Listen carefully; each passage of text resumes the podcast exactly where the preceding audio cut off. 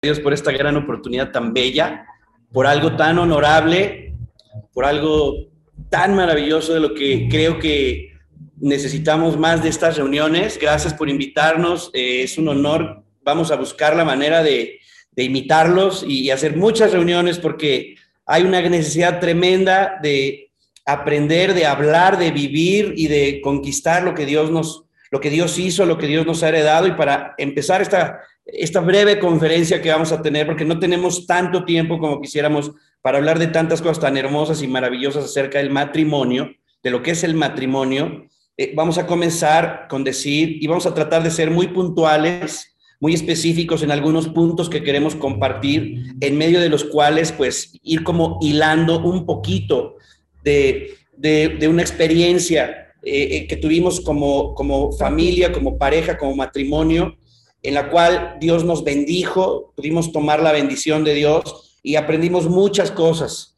Pero si yo tuviera que resumir en cinco minutos eh, qué es lo que, lo que echa a perder el matrimonio, bueno, ahorita lo vamos a tocar ese punto, ¿verdad? Porque es algo muy importante que, que, que aprendimos y que le dio la vuelta a nuestra vida, le dio la vuelta a nuestro destino, nos cambió de dirección y, transformó nuestra vida eh, del, suelo al cielo. O sea que hay algunos puntos muy importantes que queremos mencionar. No vamos a podernos extender porque, porque son motivos de verdad de semanas, de pláticas, de, congresos, de muchas cosas. Sin embargo, los conceptos eh, sencillos, bien entendidos, pueden traer una transformación a tu vida. Y vamos a tratar de decir algunos conceptos muy importantes que aprendimos y que trajeron la bendición de Dios a nuestra, a nuestra pareja, ¿verdad? A nuestro matrimonio y a nuestros hijos también. Entonces vamos a comenzar comentando lo siguiente. El matrimonio es un, y bueno, le damos la gloria a Dios, le damos las, las gracias a Dios por estar aquí. Eh, sabemos que su presencia está con nosotros y queremos hacer esto como una charla eh, dinámica eh, para que vayamos agarrando estos conceptos. Le damos la gloria y le damos gracias al Espíritu Santo de Dios por su presencia y le pedimos que te bendiga abundantemente. Ok, pues arrancamos. El matrimonio es, el matrimonio es un diseño divino. Vamos a mencionar brevemente que Dios los creó varón y hembra y dice la escritura en Génesis que los bendijo y les dijo multiplíquense. Otra cosa que el Señor dice ahí en el Génesis, antes de crear a la mujer, es, no es bueno que el hombre esté solo. Por lo tanto, le dio no solo esposa, sino hijos. Ahorita comentó Vero algo muy importante, que no solo por ti, no solo por, por nosotros como pareja, sino por nuestra familia. Y yo creo que cuando Dios dijo, no es bueno que el hombre esté solo, no solo estaba pensando en la esposa que le iba a dar, sino en los hijos que iba a tener. Porque el diseño de Dios y el modelo de Dios del matrimonio tiene como propósito formar una familia. Ajá. Entonces, eso es lo primero que quiero comentar acerca de este modelo. El segundo punto del modelo está en Cantares, capítulo 5, versículo 2. Y ahí el rey Salomón, que además, eh, dicho sea de paso, tuvo más de 600 esposas. Entonces, yo no sé cómo le hacía con tantas esposas, ¿verdad? Quisieran unos imitarlos, pero ya no es así. Si a veces uno no puede con una, y él, el sabio Salomón tuvo hasta 600 esposas. Bueno, dice Cantares capítulo 5, versículo 2, hace una referencia a lo, de, a lo que es la relación de este cortejo entre el esposo y la esposa y de cómo empieza esta relación y cómo empieza este modelo y este diseño. Y nos, nos dice lo siguiente, nos dice, hermana mía, amiga mía, paloma mía, perfecta mía. Entonces, estos, estos puntos hablan de una secuencia en el desarrollo de esta relación matrimonial, donde lo primero que se es es ser hermanos. El ser hermanos habla de tener una misma sangre y nosotros sabemos que somos hermanos, mi esposa y yo, porque Jesucristo nos hizo hermanos su sangre. Sí, ahora, ahora somos hijos de Dios y esto nos ha hecho hermanos. Pero ¿quién es el que nos hace hermanos? Jesús.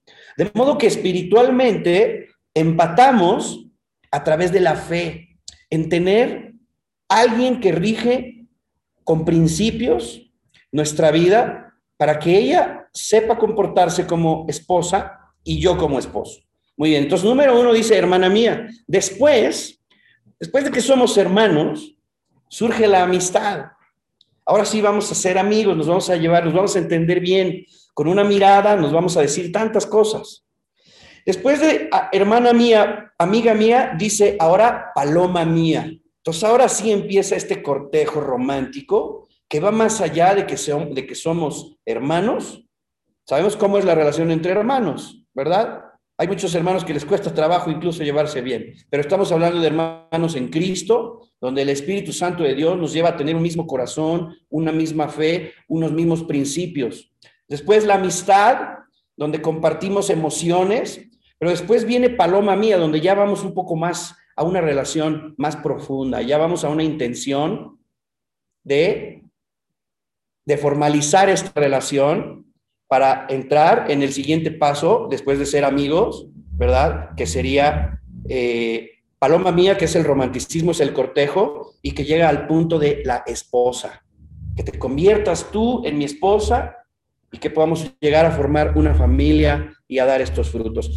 Muchas veces, cuando estábamos en el mundo y no conocíamos al Señor, primero queríamos probar y luego ya sabíamos si nos gustaba o no, o andábamos probando y probando y probando. Entonces, lo que trato de decir sin ahondar mucho es que el matrimonio es un diseño, que la palabra de Dios nos enseña que comienza con ser hermanos de la misma fe, tener al mismo Dios, amarlo, honrarlo, saber que ella honra a Dios, que ella ama a Dios, que ella cree en Dios y yo también. Entonces, ese es el primer punto que nos hace hermanos. De ahí viene esa amistad donde compartimos las cosas que nos gustan. Y después entramos en, un, en una etapa de romanticismo para llegar a ser esposos. Trato de decir que el matrimonio es un diseño. Ahora, yo le, yo le preguntaba a Angie en estos días, vamos a pasar al siguiente punto, dejando un poquito a un lado que el matrimonio es un modelo o un diseño divino. Iván, ¿quieres comentar algo sí, Nada más en esto del matrimonio y del modelo. El, el modelo perfecto en el matrimonio se basa de tres, ¿verdad? Es tu esposo, Dios en medio de ustedes y tu esposa. Si Dios no está en medio de ustedes, no somos hermanos. No somos hermanos, no somos esposos, no vamos a funcionar. Exactamente. Porque si Dios está en medio de nosotros, yo voy a tener el amor de Dios, no mi amor, que porque mi amor es humano y se va a terminar. El amor de Dios en mí para amarlo a Él como Dios lo ama. La paciencia y la sabiduría de Dios para poderlo tratar y hablarle como Dios lo haría y Él me va a amar como Dios me ama. Y Él me va a tratar como Dios me trataría. Pero si Dios no está en medio de nosotros, no va a haber eso. Por eso dice el versículo, por eso dice el versículo, cordón de tres dobleces no se rompe pronto, porque es un compromiso que tenemos con Dios y Dios contigo y Dios conmigo. Exacto. Yo voy a hacer, voy a hacer lo que yo sé que a Él le agrada y Él va a hacer lo que a mí me agrada. Yo no voy a hacer lo que a mí me agrada porque es egoísta. Pero Dios me da la sabiduría para hacer lo feliz a Él y a Él a mí, pero Dios en medio, lo que a Él le agrade. Nosotros unidos vamos a ser agradables a Dios. Amén. Yo le preguntaba a Angie ahora que nos hicieron este honor de compartir, porque nunca habíamos compartido juntos del matrimonio así como hoy y qué, qué rico. Le decía, ¿qué tienes para decirle a la gente? Algo que tú hayas vivido, un testimonio vivo, algo en ti. Y ella me dijo, la fidelidad de Dios. Compárteles un poquito. ¿Por qué la fidelidad de Dios? Ay, bueno, la fidelidad de Dios ha sido enorme y hermosa para nuestra vida, porque Él es el que nos ha sostenido. Eh, vamos a ir compartiendo un poco brevemente, un poco de nuestro testimonio con matrimonio a lo largo de, esta charla, por pedacitos. ¿verdad? Nosotros en algún momento, este, eso ya lo dije yo. En algún momento nos queríamos divorciar, pero pero este, eh, Dios, yo le decía a Dios, Señor, déjame ir porque yo no soy feliz. ¿A poco tú quieres una hija infeliz? Al rato voy a estar desquitándome con los chiquillos, ¿verdad? Y toda loca, histérica, y déjame ir, me quiero divorciar porque ni él es feliz ni yo soy feliz. Y el Señor me decía, este es tu lugar. Y yo, ay, no, esa soy yo, soy yo, no, no no estoy entendiendo. Y Dios fue fiel y me volvió a decir que ese es su lugar y yo le pedí al Señor que Él hiciera algo nuevo en nosotros. No en mí nada más. No le dije o en él, Señor, míralo cómo está él. No, necesitamos los dos cambiar. Necesitamos los dos ser restaurados y sanados y hacer un nuevo pacto contigo. Y el Señor fue tan fiel y misericordioso que hizo esa, ese, ese nuevo pacto con nosotros. No lo hicimos nosotros solos, Él lo hizo con nosotros y nosotros con Él. Él lo cumplió, Él, él, él es fiel. Y lo que sostiene este hogar no son mis buenos sentimientos, ni mi buena persona, ni mis buenas acciones, ni las de ella. Mis buenos deseos. El que ha sostenido a esta familia. Y sabemos que sin él, en cinco minutos, se puede derribar. Porque él es la roca. Así es. Y nosotros hemos aprendido que el modelo de Dios es perfecto, pero ahorita vamos a escribir ese modelo como es, de manera muy simple. Solo queremos decir que Dios es fiel y respalda sus modelos. La palabra de Dios dice en Josué 24:15. Josué, para los que no sepan, Josué fue el sucesor de Moisés. Y Josué fue un hombre que tuvo pura victoria. Solamente una derrota en su, vida tuvo y no fue por causa suya. Entonces él aprendió algo. Y el lema de la vida de Josué es, yo y mi casa serviremos al Señor. Dios respalda sus modelos. Nuestra casa, nuestra familia, es una casa que está sostenida sobre la roca. Cristo es la roca. Cristo es el único capaz de hacerme un buen esposo, el esposo que ella se merece. Y Cristo es el único capaz de transformarla para que ella sea la esposa que Dios quiere que yo tenga, para que yo pueda disfrutar, para que podamos disfrutar. Cristo es el que sella este pacto matrimonial. Cristo es el que lo cumple su espíritu, su amor, todo lo que Dios es. Es lo que, es lo que bebimos en esos momentos de dificultad donde nuestra familia estaba, y no fue un momento, fueron años de, tristeza. Siete años. Fueron años en los que no funcionaba y muchos, muchos matrimonios y muchas familias y muchas parejas hoy dicen, es que cuando el amor se acaba, ya no hay, nada, que hacer. Pero eso no es cierto. Eso es, eso es esas conclusiones se tienen cuando se ignora que Dios es un espíritu. Dios es amor. Hay muchas cosas que decir. Hoy la ciencia, los psiquiatras te pueden respaldar esta palabra de cuando ya se acabó el amor, ya sepárense, divídanse. En realidad, había falta de amor, porque no, no estaba reinando Jesús en nuestra relación. Entonces no había amor. Había un amor sentimental que se agotó pronto, humano, y, se convirtió, el, el amor humano es igual al egoísmo. El amor humano es amor de te quiero mucho, pero ya después se me acabó el amor. Es igual al egoísmo y el egoísmo lo conocemos como el amor filial. Es un amor de corta duración. Te amo durante un tiempo, pero cuando el amor se acaba, pues ya cada quien es mejor seguir por su camino. Pero cuando Cristo está en medio de la relación y el modelo de, Dios está en nuestra familia y nosotros permitimos que el modelo de Dios sea el que gobierne nuestra casa y nosotros trabajamos, como Josué decía, yo y mi casa serviremos al Señor. Entonces, Dios respalda ese modelo y, cambia el corazón de la esposa y cambia el corazón del esposo y nos transforma. Ahora, quiero decir algo en medio de esto que dijo Josué muy importante. Josué dijo, yo y mi casa serviremos al Señor. Hay una importancia tremenda en aprender a servir. Las personas que hemos aprendido a servir, somos personas que nos hemos dado cuenta de que ese dicho de el que no sirve para, el que no vive para servir, no sirve para vivir, es cierto. Somos personas que nos damos cuenta de que Jesucristo, que Dios mismo, se hizo hombre y vino a servir a los demás. Es muy importante porque servir es totalmente lo contrario a ser egoísta.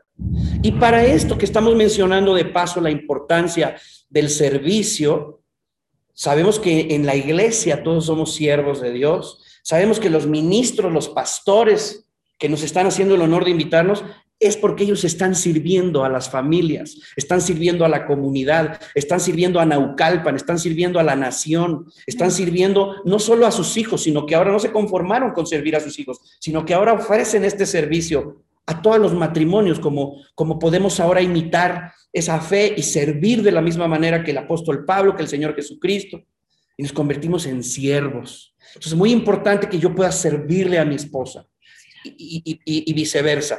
Ahora, quisiera pasar al siguiente punto. Ah, ¿Quieres decir algo? Nada más voy a decir que ahí mismo en Josué 1.6 te dice, esfuérzate y sé valiente.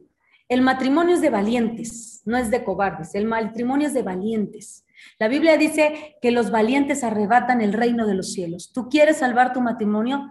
Sé valiente, hombre, sé valiente, mujer, sé valiente, pero en oración, en tu cuarto de guerra, eh, con tu esposo, con tu familia, con tus hijos, únanse, únanse juntos y el Señor, eh, el amor es una decisión, tú decides si quieres estar ahí, tú decides y le dices a Dios, sí quiero, voy a morir a mi yo y quiero que tú vivas en mí para yo poder amar a mi esposo y a mis hijos. a quien a lo mejor no se lo merece a quien a lo mejor no te ha tratado bien y Dios lo que quiere es restaurar tu corazón para que tu amor, si tú, en tu corazón hay odio y resentimiento, no puedes amar, porque ahí no cabe Dios. Dios quiere venir a restaurarte para que el amor de Dios reine en ti y tú puedas amar. Sí, es muy importante lo que estás diciendo porque no siempre estuvimos bien y tiene que caber una prudencia en alguno. Y cuando en uno cabe esa prudencia, vamos a decirlo de esta manera, es cuando uno tiene fe en el Señor, cuando nos cuando en vez de pelearnos y dividirnos y seguir al tú por tú, ojo por ojo, diente por diente, y es que él me hizo, y es que ella no me va y va a abusar, y es que ella es así, y, nos convertimos en personas contenciosas, cuando uno de los dos decide morir y tener fe en Jesús y permitir que Jesús obre nuestro corazón, dejamos la contienda, porque hay problemas en el matrimonio. Yo vi nosotros vivimos muchos años de, situaciones, siete años. Me acuerdo que fuimos a un curso de matrimonios que duró cinco días. Era de las ocho o nueve de la mañana a las seis de la tarde, durante cinco días. Todo el curso se trató de demostrarnos a través de la escritura que el matrimonio es un regalo de Dios, que el que haya esposa haya el bien y haya la benevolencia de Jehová. Y yo terminando el curso dije, Señor, me quedé sentado en la banca, todos se pararon, se fueron, y le dije, Señor, ¿y cómo le van a hacer todos los que están en las casas de allá enfrente, de esa montaña de allá, los de la calle de allá que no vinieron aquí al curso? ¿Cómo le van a hacer? Hay millones y miles de millones de matrimonios que no saben esto que está en tu palabra. Yo no comprendía bien la obra de Dios, pero el Espíritu Santo me contestó en ese momento y me dio una palabra que fue un rema y que se quedó para siempre grabada en mi corazón. El Espíritu Santo me dijo, el pecado lo echó todo a perder. Y esa palabra para mí fue quizá mucho más importante que todo el Congreso. Porque pues yo sí creía en el matrimonio, por eso me casé. Hoy día sabemos que muchas personas se casan por tradición, por dinero, por no estar solos, porque ya se les está yendo el tren y el tiempo no perdona y, se van a quedar solos, este, tejiendo chambritas o forrando Biblias. Esa no es la razón por la que uno se debe de casar. Nos casamos por fe porque es un diseño divino, porque el diseño y el modelo de Dios es la familia. En el, eh, Dios es una familia, Padre, Hijo y Espíritu Santo. Y esa relación entre la familia divina que es el círculo de la deidad. Esa relación entre el Padre, el Hijo y el Espíritu Santo es preciosa, tan gloriosa, llena de amor. Dios es amor, que Dios quiso extender esa familia y por eso formó al hombre, para que seamos parte de esa familia donde Dios, el Padre y el Hijo y el Espíritu Santo está ahí y tienen hijos y que nuestros hijos sean hijos de Dios, hijos de bendición, pero no solo nuestros hijos sanguíneos, sino que también podamos compartir a través de la fe y llegar a ser padres espirituales, como Abraham, que es el padre de la fe. Bendecir otros matrimonios. Bendecir otros matrimonios. Otros hogares. O sea que parte del modelo de la familia se extiende a que no solo tengas hijos sanguíneos, sino también hijos espirituales a los cuales llegas a amar. Vengan para acá, A los cuales llegas a amar como a hijos más que de sangre. Muy bien. Entonces, pero sí, efectivamente hay conflictos en el matrimonio y que no sabemos cómo resolver. Y ahí probablemente algunos de ustedes, como nosotros, en algún momento en nuestra vida, están pasando por esos momentos difíciles, que no sabemos cómo hacerle. Y yo había ido a hablar con un pastor y había ido a hablar con otro pastor y quería consejería hasta que me di cuenta de que no había pastor ni persona que pudiera arreglar mi situación. Cuando Dios me dijo el pecado es lo que echa a perder el matrimonio, yo entendí que mis pecados estaban echando a perder mi relación con mi esposa. Porque uno quiere que el hombre lo venga a arreglar, ¿no? Que el pastor y la pastora se hagan cargo de nosotros. Cuando el que tiene que venir a Dios eres tú, el que tiene que hacerse cargo de tu esposa eres tú, de tu esposo eres tú, a venir a Dios y decir, aquí está, este es mi matrimonio. Esta es la realidad. Claudio siempre dice cuando comparte nuestro matrimonio, dice, miren, mira, me decía a mí, ves este papel y lo arrugaba y lo hacía bolas. Me dice, ¿ves este cómo está? Y lo aventaba al piso. Así está nuestro matrimonio. Esa es la realidad. Lo tenemos que aceptar. Y ya sé, y, y entonces decíamos, sí es cierto. Sí, tienes razón. Y cuando tú lo aceptas, dices, voy con Dios. Vamos a buscar a Dios para que restaure. Solo Él lo puede hacer solo él. El pastor y la pastora te pueden ayudar y te dan consejos, consejos sobre la palabra de Dios, pero en ti quedas y los practicas y buscas lo que hace la palabra de Dios. Si tú no te unes con Dios y con tu pareja a buscar a Dios, nada va a pasar. Y hay un momento en que tú te tienes que unir con Dios aunque tu pareja no quiera, como decía Vero. gracias a Dios que viniste. Aunque sea solo. Porque así, así empieza, en así no debería de ser así. Si empezáramos en orden este modelo, siendo hermanos, entenderíamos la vida de otra manera, seríamos más sabios, aprenderíamos a servir y después nos casaríamos. Pero no teníamos, éramos ignorantes, no conocíamos a Jesús. Y ahora al tener a Jesús y su palabra podemos ver cómo es su diseño. Pero algunos no lo pudimos hacer de esa manera y tuvimos que aprender en el camino, en medio de una lucha y una dificultad. Pero Dios, Jesucristo, nunca pierde una batalla. Cuando una persona tiene fe en Él y viene y se convierte en sus pecados. Y, exacto, cuando estás dispuesto. en, en, este caso, como la película de A prueba de fuego, que les recomendamos los que no la hayan visto, los que ya la vieron saben a lo que me refiero. A prueba de fuego es esta relación entre el esposo y la esposa donde los dos ya no se aguantan ya no se soportan, ya quieren divorciarse y él ya quiere divorciarse y el papá del muchacho y le dice, oh, hijo, haz esto y te pido, bueno, véanla. Porque si no ya no la van a ver, ya se las contó aquel pastor. Véanla, pero es que la realidad es que necesitaba Jesús, necesitaba salvar a esa familia. Exacto. Y uno de los dos decidió obedecer a Jesús y creer y pasó un suplicio Sufrió muchísimo, pero aprendió a amar en el camino. Y eso fue lo que nos pasó a nosotros. Yo no sabía amar. Tuve, los dos tuvimos padres que se divorciaron, no sabríamos, no sabíamos amar. El egoísmo, me dijo el Señor un día, el egoísmo es una mentira que el enemigo ha puesto para que tú creas que yo no te amo. Eres egoísta porque crees que no hay otra manera de arreglar las situaciones y ya tienen que ser así, porque si no, ¿quién lo va a hacer? Y caes en el egoísmo y es una mentira para que tú creas que Dios no te ama. Y para que lastimas al otro. Y para que, y para que gobernando de una cierta manera, manipulando, imponiendo, lastimando, quieres, quieres, según tu orden, que, dirigir la vida, si quieres ser la base de tu matrimonio. Y no es Dios. Y tú no puedes.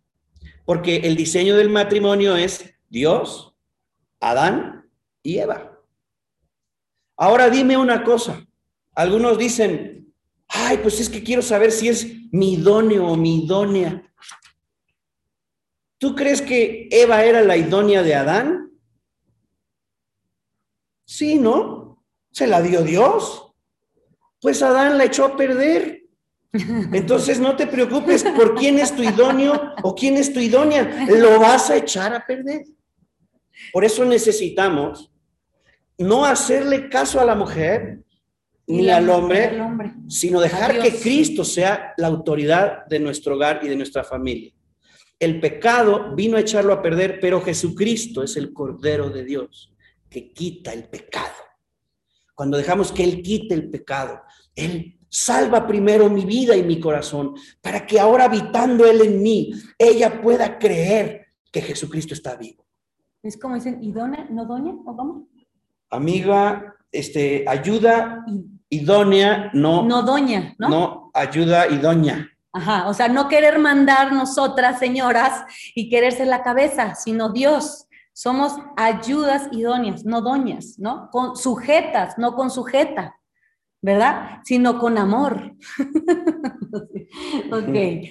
Pero esta parte, esto, esto que estaba comentando, que ya me, ya me desvié con el chiste, por eso no te dejes engañar, no te dejes desviar. Es que yo soy la parte, este, relax de la... Sí, la, mujer es la parte de la gracia, graciosa Gacela, que sus caricias te satisfagan en todo tiempo. La de tu esposa. Dios nos, une, Dios nos une de una manera especial y bendice nuestra, el matrimonio. Dios los hizo varón y hembra y los bendijo. Y bendice nuestra, nuestra vida sexual. Eso es lo que yo estaba pensando. Y, y, y bendice nuestra amistad. Y bendice nuestra, nuestra, nuestra fe nuestra relación espiritual. Y, hace algo glorioso, porque Cristo es la cabeza de la iglesia y el varón y el matrimonio, el varón y la, y la mujer son una figura de Cristo y la iglesia. Y Cristo ama a su iglesia de tal modo que dio su vida por ella. Y así es como el Señor necesita enseñarnos a amar seamos varón o seamos mujer. Tu esposo quiera o no quiera. Tu esposa quiera o no quiera. Si tú te unes a Cristo, Cristo no pierde una batalla. Y el que echa a perder el matrimonio no es guerra contra carne y sangre, sino contra principados y potestades y huestes espirituales de maldad. El que echa el enemigo del matrimonio es el pecado.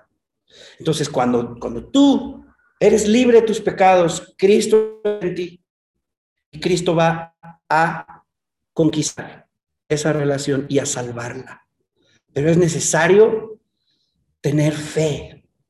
Y tener fe implica obedecer a Jesús. Estar dispuesto. En medio de la situación, de la dificultad, ¿cómo le hago yo para resistir? Por eso dije que vean la película.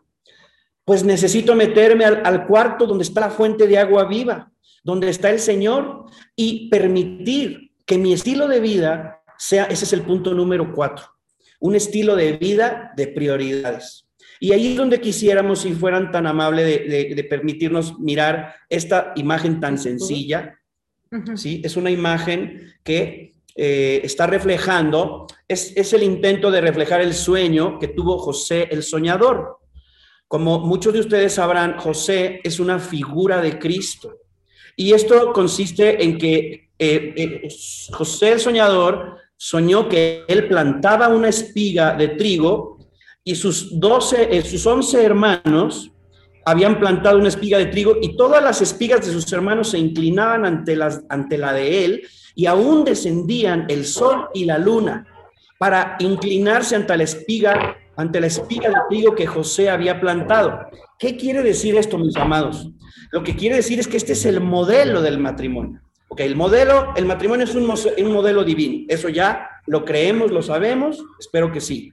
Número dos, ¿cómo tiene que ser este modelo?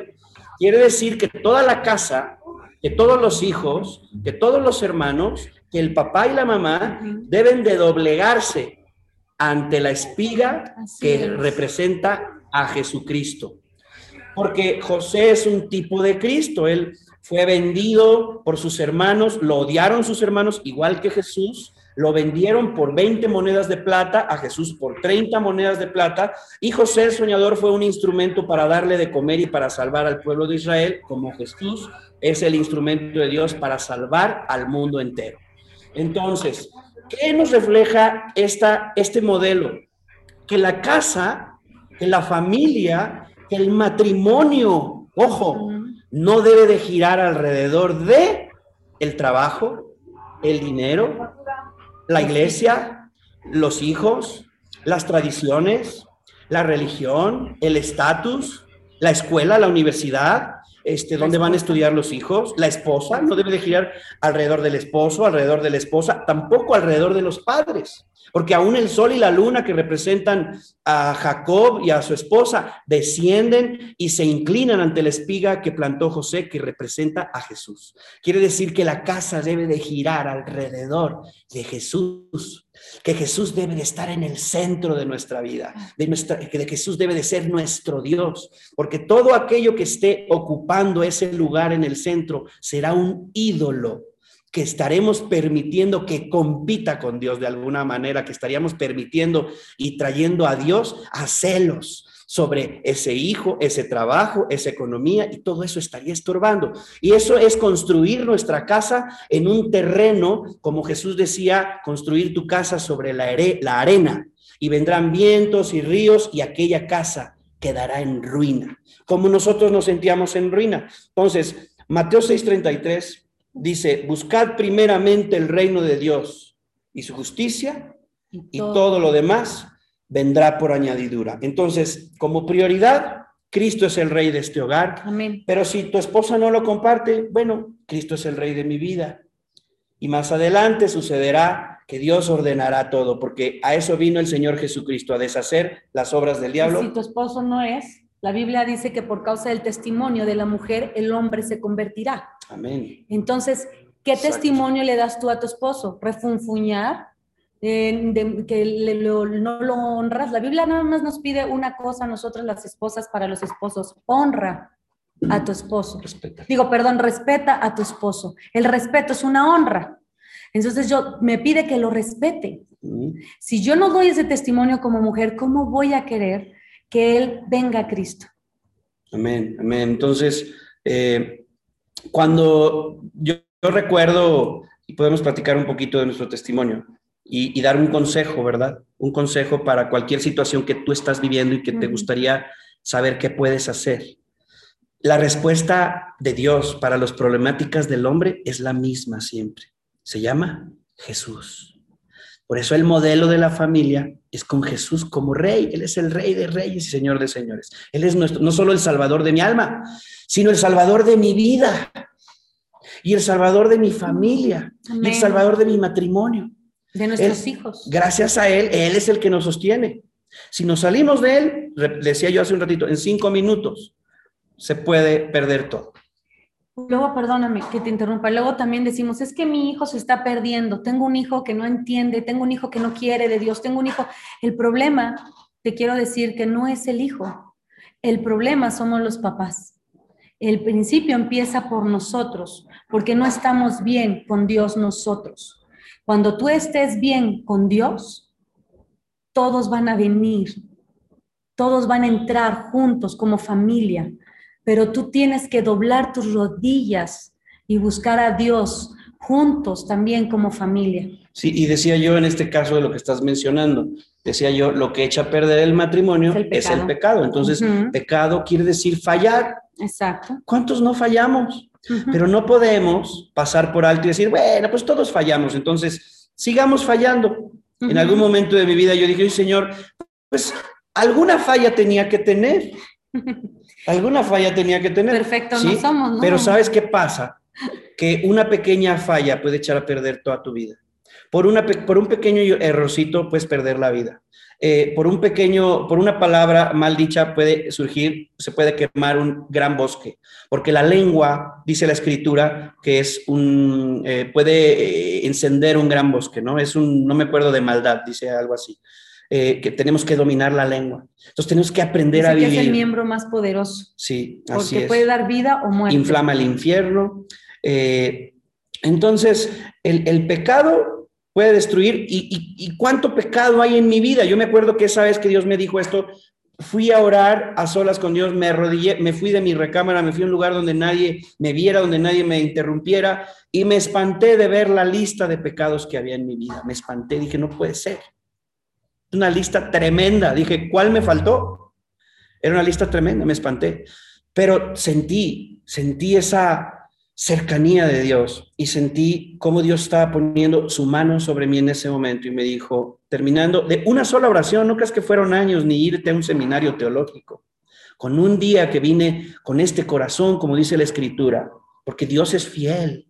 Y dice la escritura, me buscaréis y me hallaréis, porque me buscaréis de todo vuestro corazón. Entonces fui dispuesto a arrepentirme de mis pecados y el Espíritu Santo cuando terminé de orar me dijo, ahora ve y dile a tu esposa que yo vivo. Y entendí Dios no me estaba diciendo que yo fuera y le dijera, oye, Jesucristo vive. Dios me estaba diciendo, a partir de ahora, ella va a ver que yo estoy vivo, porque va a poder ver en ti un hombre diferente en el cual habita Jesucristo. Y, ahí comenzó un proceso que nos llevó a ser un matrimonio bendecido. Y hubo una marca tremenda. Y mis hijos heredaron ese tiempo nuevo.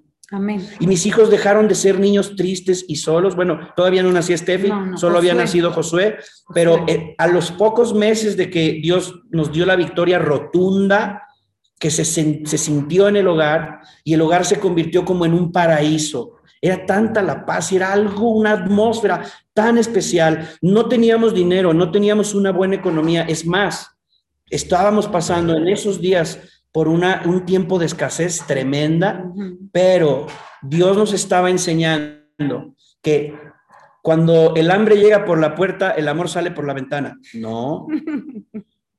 Dios nos estaba enseñando que el amor no está basado en que tengamos dinero, sino que si yo tengo a Cristo, tengo amor y Cristo es mi proveedor. Y Cristo estuvo trayendo su gobierno para que mi esposa se diera cuenta de que Jesús era fiel. Ella a veces me decía, oye, ¿no, ¿no será que en vez de ponerte a orar necesitas irte a trabajar para traer la leche? A salir a buscar trabajo, le decía, para traer leche. Y yo le decía, ¿qué crees que es más fácil, trabajar o orar? Y para mí era mucho más difícil no buscar trabajo y contenerme y confiar en Dios, orar y decirle, Señor, me voy a buscar esta chama, me voy a buscar. No, espérate aquí. Nunca más vas a comprar el cariño. Porque a veces las esposas o los esposos, quiero a mi esposa si me da esto, si me da lo otro, si me da aquello, si me compra esto. Estamos contentos porque tenemos dinero. Pero es el dinero a, lo que gira nuestro, es, eh, nuestro matrimonio y nuestra familia. Debe de girar alrededor del dinero. Eso es lo que nos debe de dar alegría. Un día le dije al Señor, Señor, ¿por qué nos fue tan mal? Si tú eres Dios y tú sabes que creemos en ti y te hemos entregado nuestra vida, ¿por qué nos fue tan mal? Y el Espíritu de Dios me contestó, me dijo, porque tú me quitaste tu corazón y se lo diste a ella. Y viceversa. Eso es algo tremendo, porque social, moralmente, pues un, esposo que ama a su esposa, oye, qué cosa tan bonita, ¿no? Pero a veces no son tan felices. Pero es como dice Richard, eran nuestras necesidades profundas, porque no tuvimos, yo no crecí con un padre y él no creció con una mamá fija en su casa, y yo ni siquiera fijo o no fijo. Entonces eran nuestras necesidades profundas. Al no tener un padre, yo no sabía respetar y, honrar al, hombre, pues tampoco a Dios porque Dios es una imagen de un padre, pero Dios me enseñó a honrarlo a Él, a respetarlo a Él, para poder honrar y amar a mi esposo. Y viceversa, Él restauró su necesidad profunda de su mamá. Exactamente. Y, y entonces permitimos que Dios sea la fuente. Y es a donde queríamos llegar. ¿Qué consejo le puedes dar a cualquier persona que esté pasando por una necesidad? Y quiero decir que esto aplica para matrimonios o para personas solteras. Que están esperando. Para viudos, para jóvenes, para los que no se han casado. Aplica para todos. La fuente que Jesucristo le dijo a la mujer samaritana, una mujer que se había casado cinco veces. ¿Ustedes, ¿Ustedes creen que le había ido bien en sus matrimonios? Y estaba con una nueva pareja que no era su esposo. Jesús sabía lo que le pasaba. El Señor Jesús sabe lo que me pasa a mí, sabe lo que te pasa a ti, sabe lo que te pasa a tu pareja, a tu familia. El Señor Jesús lo sabe. Pero si tú permites que Él habite en ti, si tú le entregas todos esos pecados, y no es que le estemos hablando a alguien que apenas se va a convertir, es que si no hay ese fruto de victoria, porque la Biblia dice, y un día me lo dijo el Espíritu Santo a mí también, porque toda la palabra te la dice el Espíritu Santo a ti. Y dice la escritura, en Cristo soy más que victorioso, soy más que vencedor. Me dijo el Señor, tú eres de esos cristianos que tiene, que va a que tiene victoria en todas las áreas de tu vida. Amén. Pero yo no tenía área en lo victoria en lo económico, yo no tenía victoria en el matrimonio, yo no tenía victoria en el ministerio, yo, yo era todo lo contrario, era como Gedeón, una persona en derrota, herido, quebrado.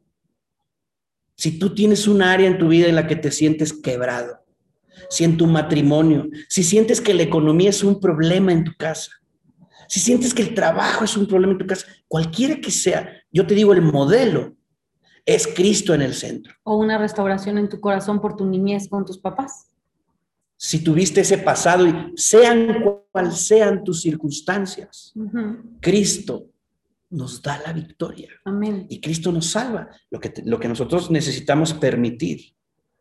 Y es por eso que citamos Mateo 6:33. Busca primeramente el reino de Dios y su justicia. Mi compromiso ya no fue con mis jefes, con el dinero, ni con mi esposa. Prioridad, mi compromiso número uno, le doy mi corazón a Dios.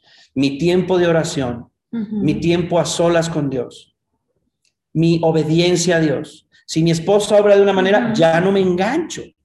Ya no lo puedo permitir porque yo tengo un pacto con Jesús, un compromiso, mi Salvador. Jesús está obrando para salvarme y la guerra no es con mi esposa, es con el diablo que vino a robar, a matar y a destruir a la familia, al matrimonio primero y después de ahí a los hijos. Entonces el consejo es lo que Dios le dijo a la samaritana, a la mujer samaritana, le dijo, si tú me pidieres agua viva, yo, si tú supieras quién es el que te dice, si tú supieras quién es Jesús, y el, si conocieras el don de Dios, el don de Dios, el Espíritu Santo, tú le pedirías a Él que te dé de una fuente, que te dé de beber de un agua viva y no volverás a tener sed. Entonces todo lo que yo demandaba que ella me diera, todo lo que yo tenía que querer de por acá, de que no tenía dinero, de todas las cosas que me hacían infeliz, Jesucristo vino a saciar mi alma. Porque yo no puedo suplir, perdón, todas tus necesidades al 100, ni tú las mías. Exacto. Y si, no tengo, y si no tengo dinero, cada que no tenga dinero voy a ser triste. No, y cada vez que Él no supla todas mis necesidades emocionales, económicas y todo, vamos a, a pelearnos, a tronar. No es así. El único que puede suplir y llenar todas nuestras necesidades de cada uno de nosotros es Jesús. Entonces, no obstante, el Señor bendijo nuestro matrimonio, ha bendecido a nuestros hijos y ha sido fiel en prosperarnos. Cada día nos lleva a una mayor gloria y a una mayor bendición y a una mayor fe y a una mayor victoria. Y ahora ese matrimonio que era un papel, ese matrimonio que era una basura, ahora es un matrimonio fuerte que puede sostener ayudar a otros hermanos en la fe para guiarlos a que reciban lo mismo que Dios hizo en nosotros. Y, la, y la fuente de agua viva, el que provee todo, el que Dios nos dio, es el Espíritu Santo de Dios, con el cual nos relacionamos en medio de la crisis, de la situación y también en la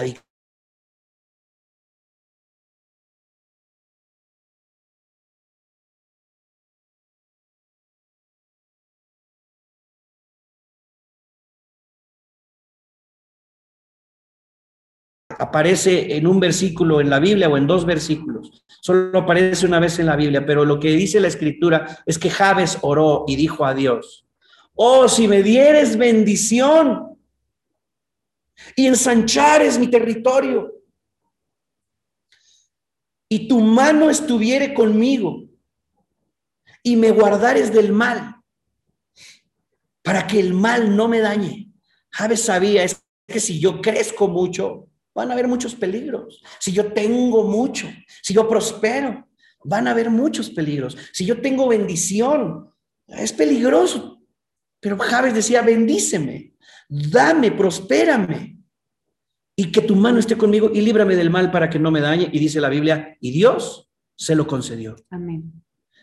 dice la Biblia, lo único que dice más acerca de Javes es que Javes era el más ilustre de sus hermanos. O sea, él estaba enseñado. Él entendía esto. El Señor nos quiere bendecir en las buenas y en las malas.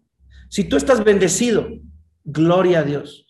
Dios te quiere bendecir más Como dice la que- palabra, sé vivir, perdón, en escasez, igual sé vivir en abundancia. en abundancia. Entonces Dios te quiere bendecir más y quiere que des más fruto y que no solamente te quedes con una bendición en tu casa con tus hijos, sino que esta bendición la puedas extender a la iglesia y la puedas extender a los que no conocen a Jesús, ¿verdad? Porque hay muchos matrimonios, muchos niños, muchos jóvenes que necesitan que Cristo los salve de esa vida que hay en sus hogares. Y Cristo está ahí al lado de ellos. Dale gracias. Pero recibiste. Amén. Pero está esperando que alguien vaya y les diga, Jesús quiere salvarte.